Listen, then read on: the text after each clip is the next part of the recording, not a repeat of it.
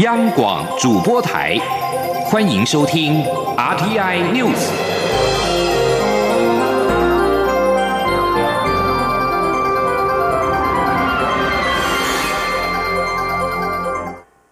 各位好，我是主播王玉伟，欢迎收听这节央广主播台提供给您的 RTI News。今天是二零二零年一月十六号，新闻首先带您关注。美国与中国十五号正式签署第一阶段贸易协议。这份协议共分为七大项目，包括了智慧财产权、技术转移、农业、金融服务、汇率、扩大贸易与争端解决。这项协议将在三十天后生效。美国总统川普十五号在白宫与中国国务院副总理刘鹤共同签署这一份历史性且可执行的协议，长达十八个月的美中贸易战火也暂时告一段落。协议并且确立了争端解决机制，以确保协议及时且有效的实施与执行。在智慧财产权的部分。涉及包括商业领域、医药相关智慧财产权、产品产地标志、商标，以及针对盗版与仿冒品等长期存在问题的解决。而在技术转移方面，中国方面同意结束长期以来强迫或迫使外商企业将技术移转到中国企业，将技术转移作为获得市场准入、行政批准或者从政府获得优势的条件。此外，中国也承诺避免指导或支持旨在获得外国技术的境外投资工业计划。在农业项目方面，主要探讨贸易结构性障碍，以及中方同意大量增购美国食品、农产品以及海产，以促进美国农渔业收入。金融服务的部分则涵盖了中国对美国包括银行、保险、证券与信用平等金融服务提供商的贸易与投资壁垒的长期问题。在宏观经济政策与汇率项目方方面，包括了与货币议题有关的政策与透明度承诺，要求透过高标准对承诺避免不公平的货币措施、竞争性贬值和汇率目标，同时提高透明度，建立问责与执法机制。在扩大贸易的方面，中方承诺以二零一七年度为基准，在未来两年增加对美国商品与服务的进口，总额为两千亿美元，以促进美中贸易关系。美国与中国终于正式签署了第一阶段贸易协议，中方承诺未来两年购买两千亿美元的商品，但是美方针对中国进口商品加征的惩罚性关税暂时不会撤销，将持续到第二阶段协议谈判完成。川普表示，对中国加征的关税未调整，是因为美方需要与中国谈判的筹码。签署第一阶段协议之后，将尽快展开第二阶段谈判。一旦完成谈判并签署协议，就会取消加征的关税。他不预期还需要进行第三阶段谈判，并且将在不久之后前往中国访问。而中国大陆领导人习近平则是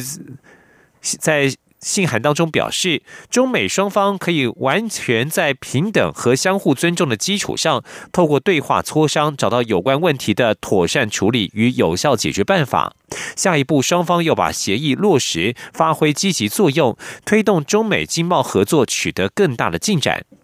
而就在这项协议签署前数个小时，美国财政部长梅努钦表示，美国将在第二阶段协议当中削减更多针对中国进口商品的关税。据将焦点转回到国内，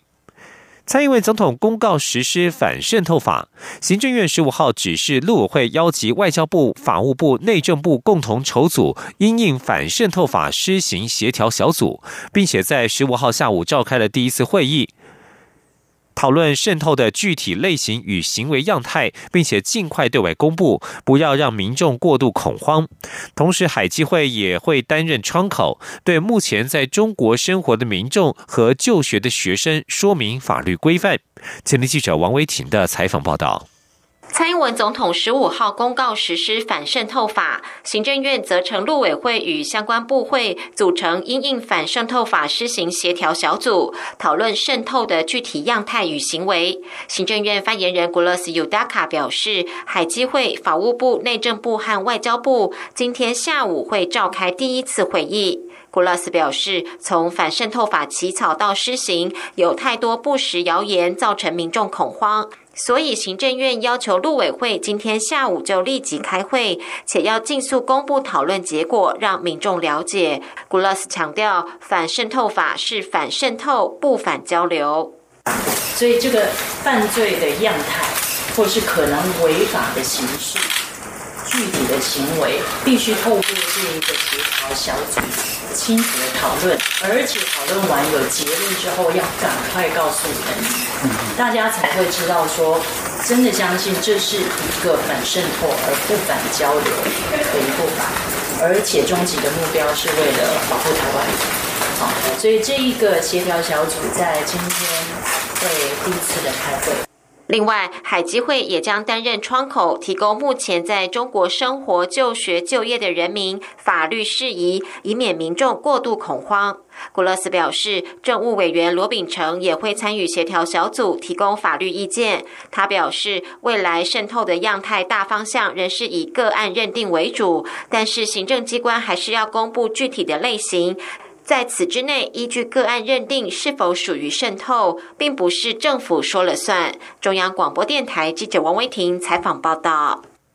针对中国大陆国台办指反渗透法是一部不折不扣的恶法等说法，陆委会驳斥指出，中共的污指完全是颠倒黑白。我政府也一再说明，反渗透法是反渗透而不是反交流。中共方面一再恶意扭曲、混淆视听，意图对我分化离间，只会让台湾人民更加反感，也无助两岸关系正面发展。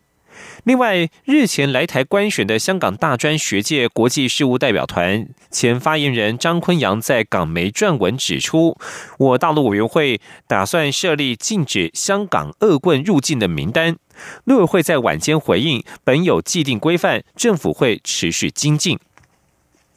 针对蔡英文总统签署反渗透法并公布，国民党立委曾明宗等三十九人提出释宪。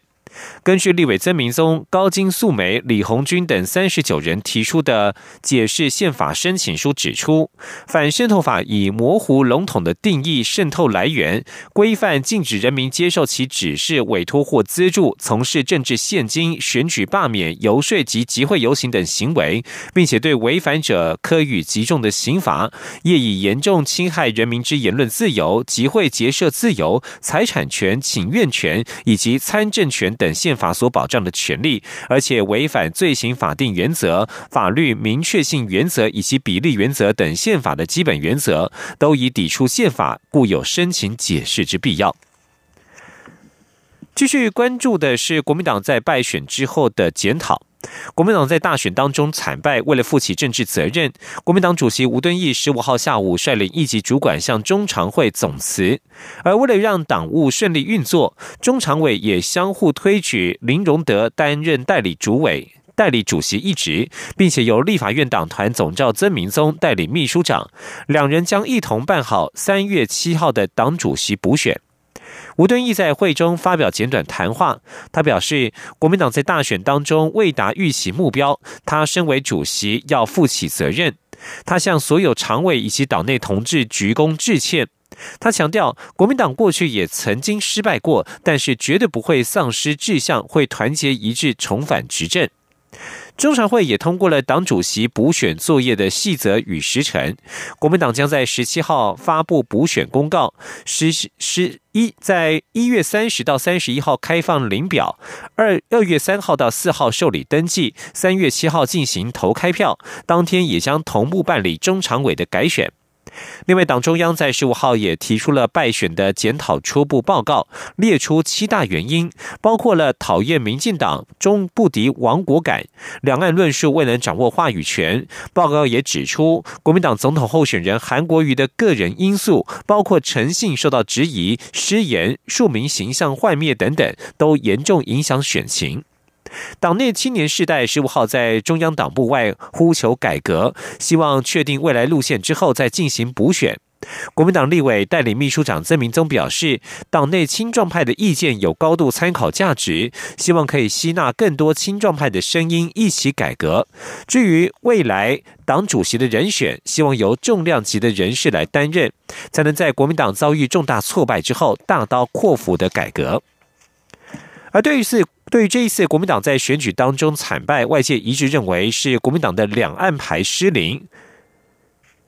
被框上两岸统一标志的“九二共识”，反而成为了国民党在这次选战的致命伤。学者都认为，国民党必须要重建核心理念，提出有别于民进党又能稳住两岸关系的新论述，才有可能夺回两岸议题的话语权。今天，央广记者刘品熙的专题采访报道。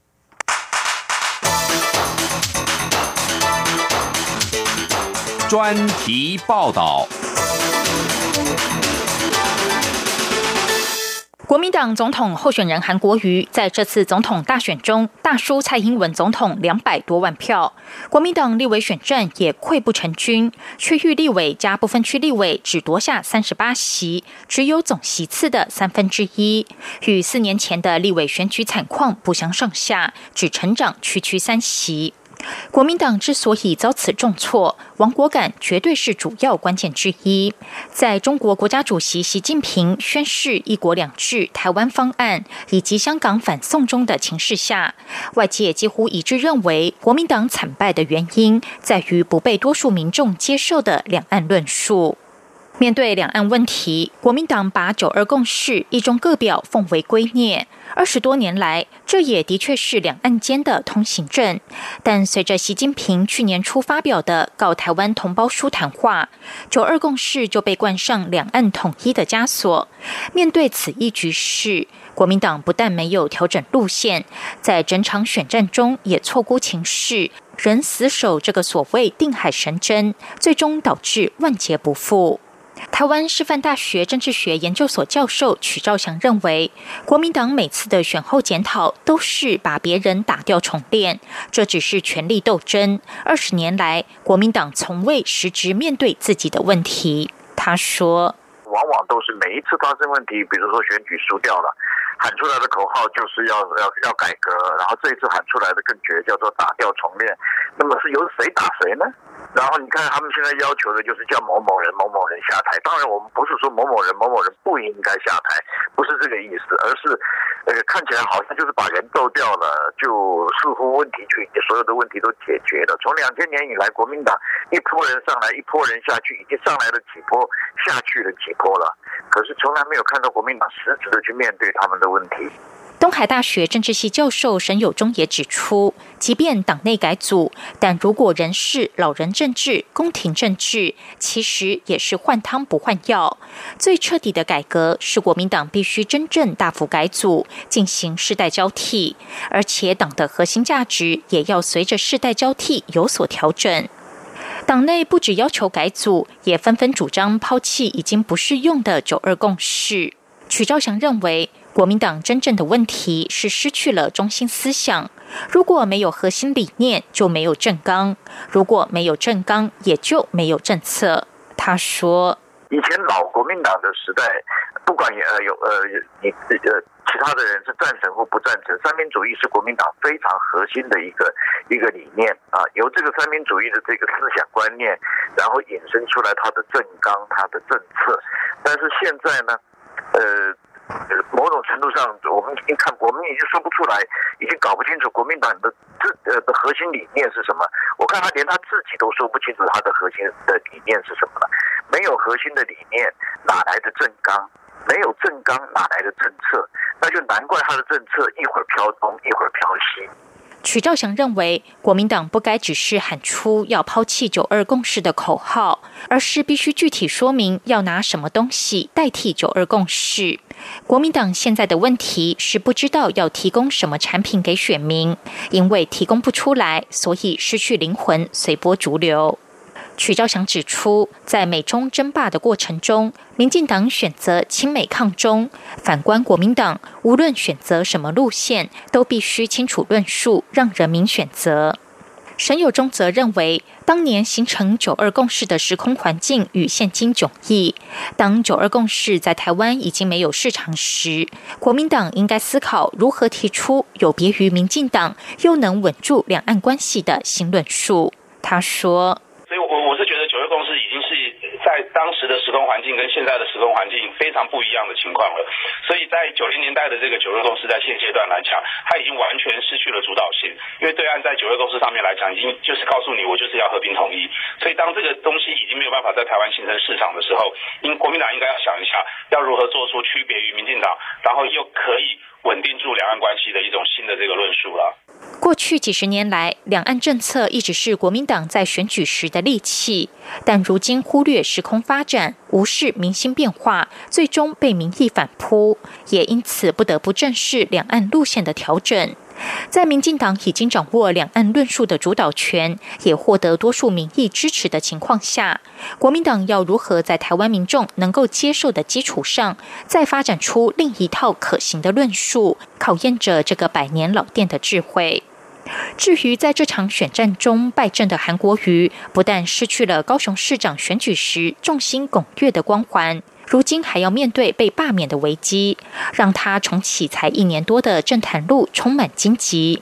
曲兆祥认为，韩国瑜在一月十一号大选后已经有明显差别，变得比较低调、谦卑、集中市政。他认为，韩国瑜只要扮演好高雄市长的角色，并保持谦卑、谦卑再谦卑的态度，应该有机会平安度过罢免这一关。央广记者刘品熙的专题报道。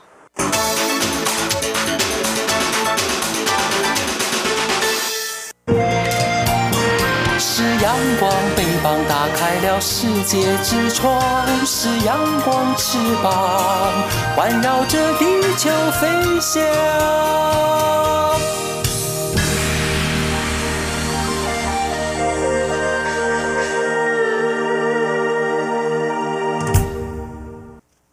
各位好，我是主播王玉伟，欢迎继续收听新闻，关注。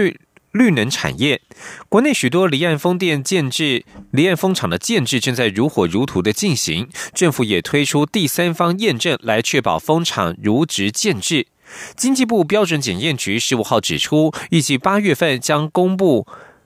新版的第三方验证制度要求验证范围从目前的厂址调查设计，再扩大到制造、运输及施工阶段。目前规划新制将在二零二二年上路。前天央广记者谢佳欣的采访报道。经济部标准检验局去年四月推出离岸风场第三方验证管理制度，为具有公共财性质的特许离岸风电事业把关。标准检验局十五号指出，离岸风场生命周期历经厂址调查、设计、制造、运输、施工、运维，还有最后的退役等阶段。现行制度要求，在厂址调查、设计等两阶段都需要经过第三方验证。预计八月份将公告新制，扩大第三方。验证的要求范围新增制造与运输施工阶段。标准检验局第六组组长黄志文说：“二零一九年公布的是这两个一定要做，可是我们接下来今年准备要公布的就往后延。我们至少要求他要到到施工，左边一二三四，一二三一二三四都要做到。由于目前有许多离岸风场正在建制，标准检验局指出，对正在建制的风场而言，要要求符合新制，恐有时程压力。因此，今年商转的风场，包括海能、允能、台电一起等，都。还是试用旧制，预计二零二二年起试用新制。标准检验局也坦言，新制上路后，验证项目增加，也意味着开发商付出的成本将会上扬。标准检验局表示，国内许多风场委由全球性的龙头业者 DNVGL 做第三方验证，台湾方面则由标检局集结台湾大电力研究试验中心、船舶中心、验船中心、金属工业研究发展中心、台湾电子检验中心等五家国内法人，发展国内的第三方验证能量。目前也正与 DNVGL 合作，不但可学习国外技术经验，也借由 DNVGL。GL 接下的台湾暗场做实地练兵。中央广播电台记者谢嘉欣采访报道。也是国内重要的交通建设。交通部十五号证实，傍晚收到了捷运环状线营运前六项需改善的报告，原则上今天就会核准环状线的营运。新北市长侯友谊表示，通车典礼等台北市长柯文哲返台之后共同决定。交通部是在一月五号完成新北捷运环状线第一阶段履勘，提出二十一项。二十一项需改善的事项，其中有六项是营运前需改善，并要求双北市府确认完成改善，并报交通部核准之后，由双北自行会商通车日期。交通部路政司司长陈文瑞在十十五号晚间证实，收到了环状线的改善完毕报告，已经附上改善前后的情况及照片，并且有旅刊小组的土建、机电及营运三组组长签名。原则上，今天就核准环状线通车案，并回文给两市政府。新北市长侯友谊表示，交通部核定准许捷运环状线通车之后，会先举行试乘，以让服务尽善尽美。等台北市长柯文哲从国外访问回台之后，双北会协商敲定捷运环状线的通车典礼时间。国家通讯传播委员会 NCC 开放五 G 竞标，至今总标金已经持续飙升。但是业者却像搭上了失速列车，完全找不到刹车。外界除了担心未来业者将把成本转嫁给消费者之外，也质疑 NCC 释出的频宽太少，竞标机制失当。对此，NCC 除了说明竞标机制与世界同步之外，也强调已经尽力释出频宽，可惜业者缺乏互信，无法合作。今天央广记者吴丽君的采访报道。台湾五大电信业者自去年十二月十号展开首波五 G 频宽数量竞标，截至今年一月十五号，已大战两百六十回合，总标金也飙到新台币一千三百八十亿元。不过，其中一千三百六十四亿都砸在三点五 GHz 黄金频段，换算下来，三点五 G 每十枚频宽的单价已高达五十点七五亿元。但业者厮杀依旧惨烈，任谁都不肯收手。外界除了担忧标金过高，未来成本将转嫁消费者外，也质疑 NCC 释出的频宽太少，竞标机制失当，导致竞价有如失速列车。对此，NCC 除了重申绝不会让消费者用不起五 G，也将采取各项政策工具，包括向行政院。争取将溢价的标金投入五 G 基础建设和偏乡建设，甚至不排除直接投到消费者身上。不过目前还在研议，而且最后仍需行政院拍板。针对三点五 G 频段只示出两百七十 m 频宽，导致业者抢破头。NCC 主任秘书肖其宏也说明，相较美国将中频段全用在气象卫星。NCC 已尽最大力量使出。他说：“对，两百七十枚要分配给五家，而且每家都要有相当大的平方，是绝对不够。但是两百七十枚当时能够挤出来，也是尽了最大的力量。因为频谱是国家有限的资源，我们好不容易去协调这些业者挪到别地方，才能挤出这两百七十枚。像甚至美国在中频段几乎都是卫星气象在使用，他们并没有此外，萧启宏也强调，正因资源有限。因此，NCC 除了在新的电信管理法中开放业者采取过去不被允许的共频共网方式合作，同时限制一家业者或合作的业者最多只能拿一百枚。可惜业者互信不足，导致彼此始终无法谈成合作。至于竞价机制的问题，肖其宏也表示，当初在设计时就已和业者及外界充分。份讨论，并与全球同步引进最新的加速机制，但最终还是因为业者互不相让，无法在合理的价位及预期的时间内结标。至于最后的标金是否会标破一千五百亿，甚至更高，NCC 则不便也不愿猜测。能否于一月底完成试照，NCC 更不愿也不敢预期。中央广播电台记者。吴丽君在台北采访报道。关注最新的国际反避税趋势，安侯建业提醒，二零一九年。在年底的时候，欧盟已经通过将对租税黑名单国家进行制裁，包括台商常用的萨摩亚公司，目前也在黑名单当中，可能遭到提高权利金扣缴税率等制裁措施。世界各国近年入力合作打击跨国企业避税，在反避税趋势之下，过去冠有“租税天堂”之称的开曼、英属维京群岛、百慕达等地也纷纷弃械投降，不再容许空壳公司，要求业者加强当地公司的经营实质。而欧盟也不定时公布更新税务不合作国家名单，也就是俗称的黑名单。安侯建业联合会计师事务所税务投资部副总林唐尼表示，二零一九年底，欧盟已确定通过将对租税黑名单国家进行制裁。欧盟各国必须在二零二零年底之前实施最少一项以上的制裁措施。而台商常用的萨摩亚公司目前也在黑名单当中，急需尽早做出应应对策。经济部标准检验局在十五号指出，预计下周将对外预告电动机车充换电站设备安全的国家标准。接下来将历经说明会，向世界贸易组织报告，审议会议后对外公告，希望在明年一月一号正式上路。届时业者必须符合国家安全标准，才能够设置相关的设备。今天央广记者谢嘉欣的采访报道。随着电动机车日渐普及，充换电安全也备受关注。经济部标准检验局十五号指出，目前已研拟电动机车充换电站设备安全的国家标准，将分为通则、固定式充电桩、交换式充电桩、通讯协定等四大区块，预计下周将对外预告。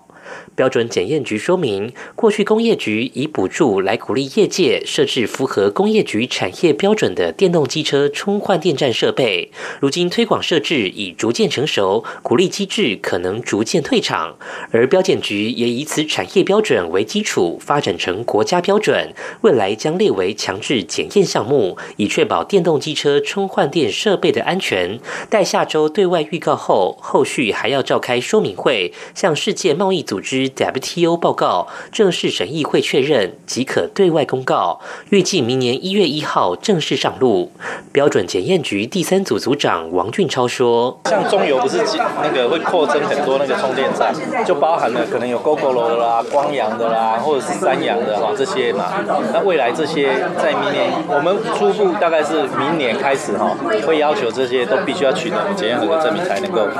才能够在那边设置这样子，对。”这对那个东西去做一个安全上的把关，这样子。对。至于先前获得工业局补助以产业标准设置充换电设备者，标准检验局表示，两项标准差异不大，对安全性的要求也差不多，无需特别做调整。中央广播电台记者谢嘉欣采访报道。继续关注国际情势。俄罗斯总统普廷十五号建议修订宪法，转移大权到国会，并且提名名气不大的税务局长接任总理。他突然宣布这些重大变革，引发外界揣测，他可能在为二零二四年任满下台之后继续掌权做准备。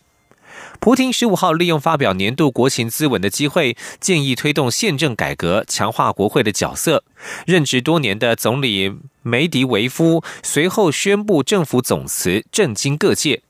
普廷随即提名俄国任职最久的联邦税务局长米舒斯金接任总理，要这位技术官僚组织新政府。普廷并要求长期盟友麦维德夫继续留任政府首长，直到新政府获得任命为止。国会预定十六号开始审查这一项人事案，外界传言四起，揣测这些改变可能如何影响俄国的政治体制，以及是否会让普廷得以在二零二四年之后继续掌权。而普廷的第四个总统任期将在二零二四年结束。